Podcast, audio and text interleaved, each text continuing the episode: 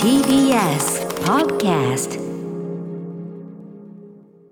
はい金曜日になりました山本さんよろしくお願いします歌丸さんお願いします。はいということでちょっと山本さん絡みでちょっとじゃあもうアバンで一発メールを読んでしまおうかなこれね、はいえーポンチョリンさんからいただきました今日の東京は台風で雨と風が厳しく肌寒い一日ですね皆さんねいかがお過ごしですかねねえー私移動が多い仕事をしているため移動のたびに雨と風にさらされ非常に不快指数の高い一日でしたとああわかりますわかります。ですが厳しい天候の中頑張った後早上がりさせてもらいすで、に自宅で一杯やらせてもらっていいですね、えーおめでとうございます。そんな中ふと思ったのですが、山中えー山本アナウンサーはこんな天気でも上はエアリズム1枚下はジャージサンダルで移動しているのですがさすがに寒いと思うのですが山本アナに衣替えという概念はあるのでしょうかということで、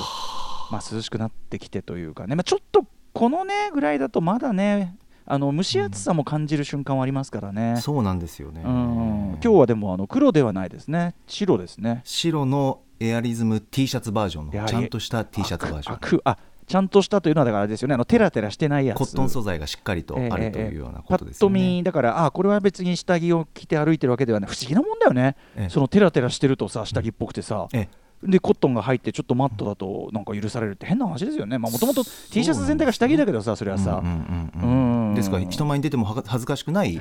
エアリズム。エアリズムまず恥ずかしいって意識があったのかって部分を ね掘り下げがいがあるところですけどこのもポンチョリンさん僕今日見られてたのかなと思うんですけど下ジャージですねはいさすがにサンダルではないですよねサンダルですねえ雨で、はいい、いのあの滑りにくいもちろん足元い気をやついけてやくだそさこじゃない皆さんはいくていやそこいやそ,、まあ、そこもそうだけど、はいそこっていうかその足濡れるじゃないですか、あのー濡れると分かっているので、はいあの足元ぐちゃぐちゃっとしたくないので、あーもう逆にね潔くっていうことですよね。あー確かに考え方として分かりますあの靴下が濡れてはい。で例えば靴がその、ね、あんまりその雨向きじゃなくてこう染みてきたりとかええなんて自体よりはもうええ最初から要するに水遊びするつもりでそうです。あのビシャビシャ歩いて、はいで別にどっか上がるときは吹きゃいいんだからってそれは確かに分かりますよ。そうなんですよね。あまり行儀は良くないんですけど、その濡れたらどこか落ち着いた場所で座った時に、ええあのサンダルから足を抜 いて、でちょっとプラプラプラプラってするとだんだんえち乾ょいてちょっと待ってくだい。さい拭かないのあ乾かすの乾かす感じ、自然乾燥でなんだ飛ばす感じじゃないですよ。フラフラフラフラっとうこうんプラプラプラプラっと足をするとそ、れはねアナウンス部でアナウンス部は避け ます。アナウンス部はやはり人目の部類に入るわけですかこれは金曜は立ち入らないですねえ。ー特に。立ち入らないってあ なたあなたの部署なんですからああそうそれはやっぱりそのちょちょっとねそのいくらなんでもカジュアルすぎんじゃねえかという指摘を受けかねないからそうですね、うんあはい忍んで忍んで、えどどこでプラプラさせてるんでしょうあのこの第6スタジオで TBS ラああ、はいラジオの方来ね、まあ、ラジジオオついてはからねはい、ついてから足をラジオはもうみんなもう裸足で歩いてるような連中ですからね。私は見たことないですけど。まあそういう話に近いか感覚としては、ディーバ感覚と言いましょうかね。ええディーバのライブですよね。まあな大るほど体、ね、ディーバ的な人はやっぱ裸足で歌うって。はいああそうですか。まあ、そうですか衣替え難しいですよね、うんあの要はあれですよね。そのあんまり上着着たくない派ということでしょうか。そうですねあのよほど寒くなってきたら上着を羽織るんですけども、えええ下はやっぱりこのエアリズム T シャツを着続けると思いますあーまあでもそれもね僕気持ちとしては分かるんですえ要するにその結局暖房効いてるしええ俺思うのはねその、いくら寒くなったって人間の肌が触れる部分っていうところは、ええそのい上で暖かくすればするほどそのまあ汗もかくもわんともするし当然、えいわゆるダラダラじゃなくたってかくし、うんうん皮脂みたいなものも出るし、えええそのどうしたって生命活動の痕跡はさ、ええ絶対にその一番その肌に触れる部分に残るわけじゃんそうなんですよそうだから、うんそこの部分に関しては夏も冬も別にねえじゃんって思う時もあるんですよおっしゃる通ね。りですねそうそうそうそうだかからなんつうのかな分かります分かりますだからあとはうんガバッともう切りゃ寒くないようなものをガバッと切りゃいいみたいな、ああそうなんですよそういうことですよね。そうですですからもう本当にあのヒートテックとは縁がないというか僕ユニクロお世話になってますけどえあのさ下半身問題どうお考えですか下半身問題はい私あこれでも人によるのかえなえ僕はその上はね、うんそのじゃあその T シャツよしんば T シャツ1枚だったとしても、はいまあ、ダウンとか着りゃさまあまあそれは大い体や東本当にいいですよ東京の寒さ程度は別にね、ええ暑いぐらいだってことじゃないしのげますよ、よはいうん、なんだけど、うんとまあ、そのヒートテックとかその男性用タイツそのはい防寒用タイツというのが登場というか、その普及する前までは、ええ本当にでもこれって結構最近じゃないほんの10年とは言わないけどそうですねここえでもなん10年ぐらいか何年ううんんうんうんあわのかりますじゃないじゃない、はで、ええそれまでは本当に私常に持論持論っていうかその長年の疑問というか、うんうん社会の理不尽の一つとしえて、えええ下は一年中同じじゃねえかみたいなあさー要するにそのは小学生でもない限り、ええまあその長ズボンとかを夏でも履いてたとしたらですよ、うんまあそのズボンそのものの素材が多少変わったとて、もうそのん一なんていうのかな一枚じゃん事実上パンツパンツ太ももとかはさ別に何もかぶってなければさ、えええええ要するにその着重ねで言うなら一枚の状態で出てるわけじゃん要するに確かになあ足太ももとかだけは T シャツ一枚とかで出てるようなもんみたいなうんうんうのんが。当たり前おかしくねえと下半身だから下半身冬の時代っていうふうにふ、ね、島尾さんが以前おっしゃいましたけど、 はいほていうか下半身が冬っていうかはい下半身だけが冬を迎えてるっていうかええこれおかしいじゃんって前から思ってたのああ確かにおっしゃる通りでそうこうするうちにその男性もねその冬は出ましそたのね下にタイツ履くみたいなのがうんまあ浸透してでなので私は上はえー、と上は大火事下はな大水じゃなくて、えっと、上は、えっと、なんだエアリズム、うん要するに上は熱いモード、うんうん下はあったかいモード分かりますかね、はいはい下はいはヒートテックってそういうモードがもうここ何年も私のなんていうかな定番な上はやっぱなんか汗とかかきがちだけどええ下は冷えがちっていう、あとそうですよねおっしゃる通りあの下の方から冷えてきますもんね要するにこう、まあまあなんか地面地上っていうかはいそうそうそうそうなんですよそうじゃねないそうじゃない確かにそうだな下半身問題はどうおかしねいどうし話だな下半身どうしてんの下半身下半身もあの年中ずっと1枚ですあそう変わらずさ寒くないの寒くないんですねずっと足先まであったかいんで下すよ半身が常にこう発火状態と言いましょうか発火状常に態もうポカポカと上循下環しポカポカして ていあそうまあいいことですそれ新陳代謝がいいということなんでしょうかねいですねあそうなんだですから僕一番気をつけてるのはとにかく暑くなりたくないので冬でも、うんあのちょっと寒いなって思うくらいの格好で出るのがいいんですよああまああそうなんかこれすがごベいスト理にかなってるあのさえわかります結局さ寒いななんつってがっつりの格好するとそう歩いたりもさう5分で暑くなるそうだよね歩くと暑くなるしそうで歩いて着いた先は暖房効いてるしそうなんです二重区そうだよねはい電車とかさ俺ちょっと炊きすぎじゃねえかなと思うんだけどいつもそうですよね乾燥するしうねんあのさこれこれはちょっとだからこれもその寒さに対する考え方の違いでこれあくまで私個人の意見ですけど、ええあの冬場は寒さに対抗した格好してちゃんと表出てんだから、うんうん建物の中もうん一応それに準じた寒さでいいんじゃねって思ってるんですけどね俺はね。確かにちょっと上着のことも考えなそがうらそのうそうそうですよね上着は着てるんだからわかるなわかでるさその上着を脱いで手に持ったりこれあの冬場の上着ってさこのかさばるからなさそうです脱いだり着たりもさ手に持ったりも全てが煩わしいじゃん。そうなんですだからさそのいやきその例えば電車とかねいやだからその長い電車はね新幹線とか長い時間乗るようなやつは、うんまあじゃあいいとしてさ、うんうんうん山手線とかはさあーそんな長く乗らわかるねえか山ら本そうそうそう脱いだり着りたりしたくねえじゃんそう別なんでに。すよね混んでると余計だからさでなおかつ人もいっぱいいるからほら人一人がいるとなんだっけ1平方メートルなんとかでさそのなんとかで1度上がるなんて言うじゃんよ、はいはいはいうんだから人がいる時点ですでに温度上がってんだから、ええなんな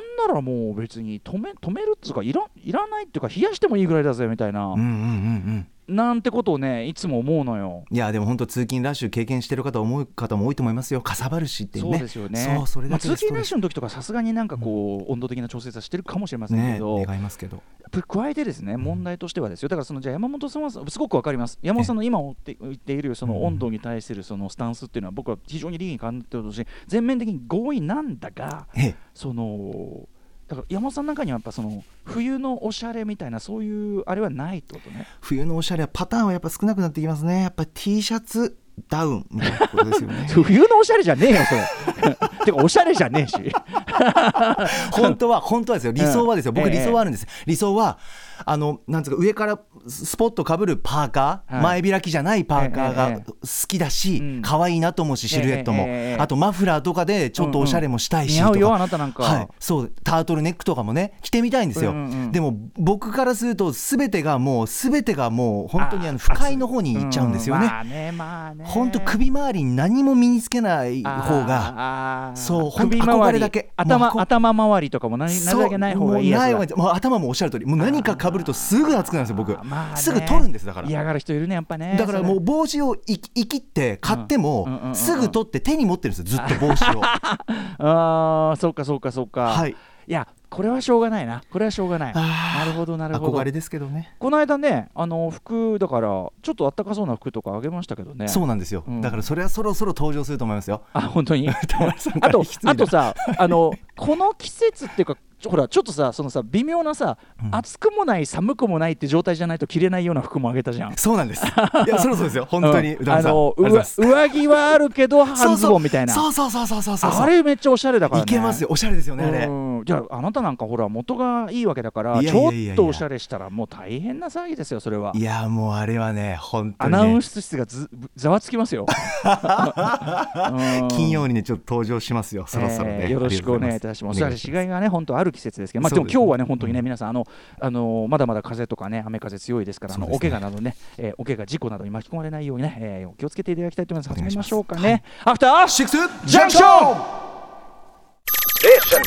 After Six Junction. 10月1日金曜日です映画の日時刻は6時11分ラジオでお聞きの方もラジコでお聞きの方もこんばんは TBS ラジオキーステーションにお送りするカルチャーキュレーションプログラムアフターシックスジャンクション通称アトロクですパーソナリティは私ラップグループライムスターの歌丸です本日はライムスター所属事務所スタープレイヤーズ会議室からリモート出演しておりますそして TBS ラジオ第6スタジオにいるのははい金曜パートナーの TBS アナウンサー山本貴明ですあそのさあの暑がり寒がりあるいはその結婚なんていうねそんな話周りで言いますとあの今週いっぱい皆さん大変ご心配かけました鼻血の件なんですけど、ええええ歌丸さあんの改めてねちゃんとね病院行ってあの何度も言いますけど鼻の中の、あのあれがちょっと傷ついたその奥奥っていうかそのだから脳みそ的なこと脳が垂れてきたそういうことじゃないんで、ええまずはそこをご心配なきようっていうのとあ、あはいの鼻の中の傷、まあ、なかなかね、あの一度出るようになっちゃうとね、なかなか出がちっていうのは分かると思いますけど、あのまたまたもう一個あのきっちり治療してきましたんであであそうのこれでしばらくは大丈夫じゃないっていうか、うんあまあ、まあ別にあのもう生活制限もなくいけると思うんでっていうなんかこの後もう一回血液が再血管が再生してきて、うん、なんかいろいろ人間人体はやっぱいろいろ動いちゃうから、うんそしたらまた分かんないけど、うんまあ、そしたらその時はその時でみたいな感じで、はいなのであの大事ではいありませんので。あの何よりでございますいやでも実際のとこさええいつ話出るか分かんない状態だとさ俺これライブとかどうしようかなとかさああまあいいけどねみたいなその流血の気候種みたいな感じでさ、流血の 気候中みうたいな、 ん、流血の気候種みたいな感じでいいのかなみたいな思ったけどええええうんまあちょっとねドバドバ出るのもねあんまりあれなんでうんそうそうそうそうそうあのねなのであのご心配な皆さんご心配おかけしましたとあいうごあた報りで告すあかりねがとうございますご報告ありがとうございますえー山本さんにもう一個メール来てるんであごら紹ら介らして恐よろしいで縮しょでうすかはいえー、A さんからいただきましえた山本さん早時2年半お疲れ様でしたああお疲れ様でした担当ラストの火曜日エンディング女性出演者の方たちがなんとなくしんみりしがちな場面で山本さんだけがニコニコしているのを見てそう かメインキャスターとして最後まで盛り上げようとしているんだなあ、ーはいありがとうとございます思いかけたのですがほういやいやアトロクでの最高っぷり特に歌村さん不在時のオープニング伝説会をリアルタイムで聞いたものとしてはこれマジで楽しくなって興奮しているのでは高きと微妙な気持ちで放送終了ご本人的にはどういう心理状態だったのでしょう微妙か早時は、えー、皆川アナの超クローズアップ演出やニュース解説があった頃が懐かしいです、本当にお疲れ様でした、あありがとうございますメールいたきだきましてはい早時お疲れ様でしたね、本当にねいやーありがとうございます、んねえまあ、この件に関してはこの確かにニコニコはい、いや まあエイさんがどれぐらいの感じであの印象を受けてたかわかんないですけどあの並び最後エンディングであの他の女性陣3人と僕はと横並びで1人ずつ挨拶をしたんです、ええええええで僕が最後の挨拶だったんですよ、うんうんで僕が最後に挨拶してえでその後に多分ニコニコよりしてたと思うんですけど、ええそれなぜかっていうと、ええええっと僕の隣にいたのが、あはのい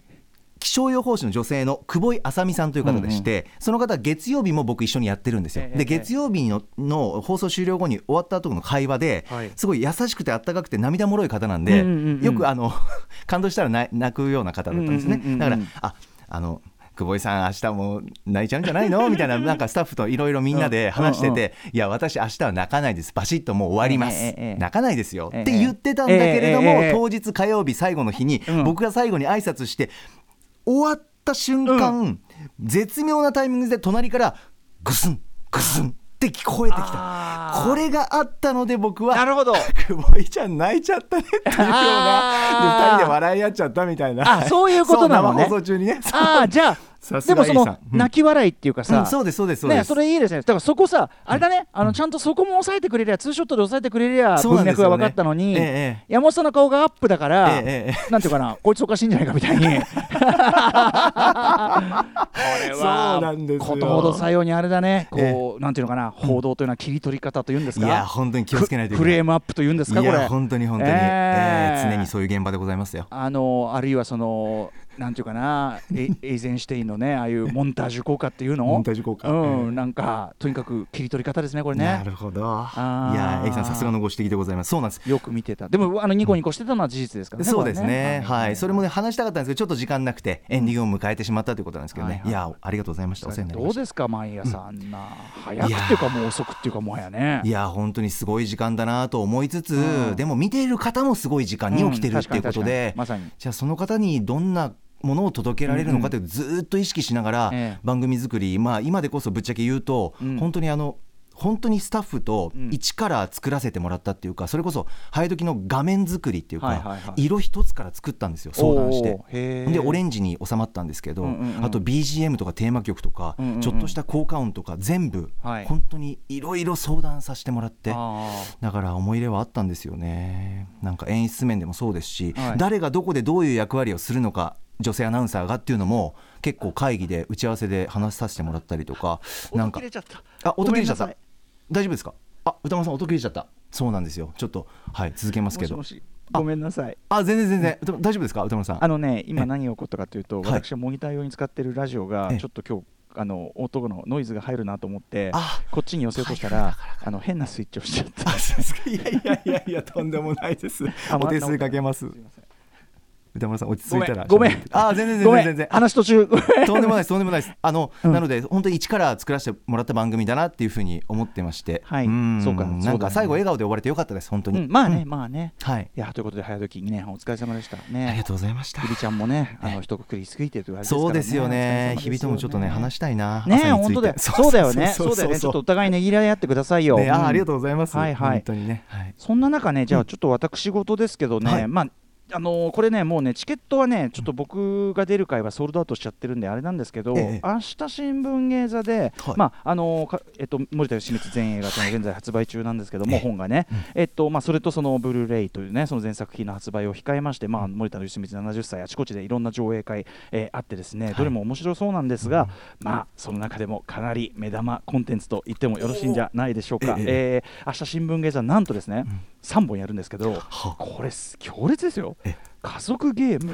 ときめきにシス来た黒い家うわー。これをまあそれぞれ1回ずつねあの3本立てじゃない1回ずつの回でやるのか参ったはいなおいでやるとでなおかつ黒い家の上映が終わったところで、まあ、だから黒い家につくトークショーということで、えー私と、えーまあ、森田さんの奥様である、えーそしてプロデューサーでもある三沢和子さんと、まあ、ここには森田芳光全映画、ねえーおなじみのメンツですよね、はいなんですがそこに加えてですねなんと39刑法39条と黒い家の脚本家でもある大森澄夫さんうわー、はいめちゃくちゃ豪華そじゃんして、えーなおかつですね、えーまあ、黒い家のみならずさまざまな、えええー後年の森田さんの美術例えば間宮兄弟のあの部屋であるとか、はあああいうのを手掛けられた、えー、山崎、えーひえっとんえっと秀ん秀光さんあすみません秀光さんえー山崎秀光さん、はい失礼しました山崎さん、ええー要するに脚本と美術面から改めて、うわ面白そうまあ正直39の話とかもいっぱい掘り下げたいんだけど、まあ主に黒い家の話ってっていうのはこれ特徴一応1時間って言ってんだけどいや1時間無理でしょこれっていうあの3時間4時間いただきたいんですけどっていううんうんメンツで、なおか期待ですつよここでね撮ったものを、えっとね、森田芳光全映画完全版として、いや本当にそんぐらいのいやこれちょっとね特に例えば黒い家であればですよ例えば山崎さんに美術やっぱりその例えばね黒い家あのーめちゃくちゃ舞台となるあの家のねまあ非常にこうなんていうかな最高のこうなんていうかなこう本当にこう気持ち悪いこう家の中の要するに薄っぺらーな薄っぺらーなサイコパスはいを表現するはあいのはい家の感じであるとか、あとやっぱり僕どうしても確かめたいのは、うん僕があの森田芳光全映画の中でも言ってますけどこの映画って丸満月とか丸ひまわり球体球体、まあ、特に月ですね、うんその三日月から満月に変わる、はいこれがすごく大きなモチーフになってるという話しました、あるいは黄色とかがね、はいはいそういうだからまず色演出の話もそうですし、丸といえば僕が中で言ってる生命保険会社のロゴ、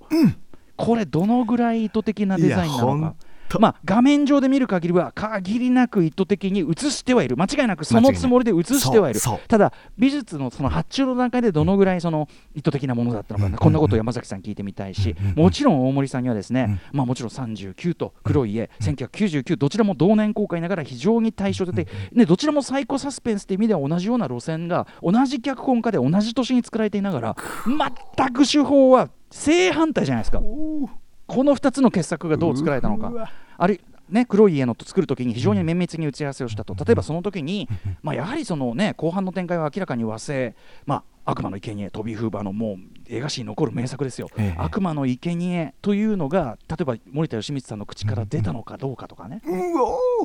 そのぐらいは聞きたいですよね、まあ、明らかに絶対に意識はしてるんだけど、それがどういうどのぐらい具体的なそのあれとしてあったのかとか、ちょっとね、いろたいろまらんすね聞いてみたいと思いますんで楽しみにしていただきたいと思いますもう一個告知あるんだけどそれはじゃあ合間にしてきますかね本日のメニュー紹介いってみましょう承知しましたさて6時半からは週刊映画辞表ムービーウォッチメン今夜歌丸さんが評論するのは高い評価を集めたアニメーション映画「ロングウェイノース地球のてっぺん」のレミ・シャイエ監督最新作「カラミティ」ですそして7時からライブや DJ などさまざまなスタイルで音楽を届けるミュージックゾーンライブダイレクト今夜のゲストはおとといニューアルバム「ノーウェイをリリースしたばかり4人組ロックバンド岡本津が満を持して番組初登場ですそしてはいその後7時40分頃からは期間限定企画「ブレインスリーププレゼンツねえ入眠2021」今夜最終回ですそして8時からは番組で紹介した情報や聞きどころを振り返る「アトロックフュージョンパスト」です今夜は映像コレクタービデオ考古学者のコンバットレックさんと一緒に今週の番組内容を振り返っていきますそして歌丸さんは今夜最後までいる日です、はいバラエロダンディ出演集ではございませんので最後までいさせていただきますさて番組では皆さんからのメッセージいつでもお待ちしております歌丸アットマーク tbs.co.jp までお送りください番組では各種 SNS も稼働中各種フォローお願いしますそれではアフターシックスジャンクション行ってみよう After Six Junction.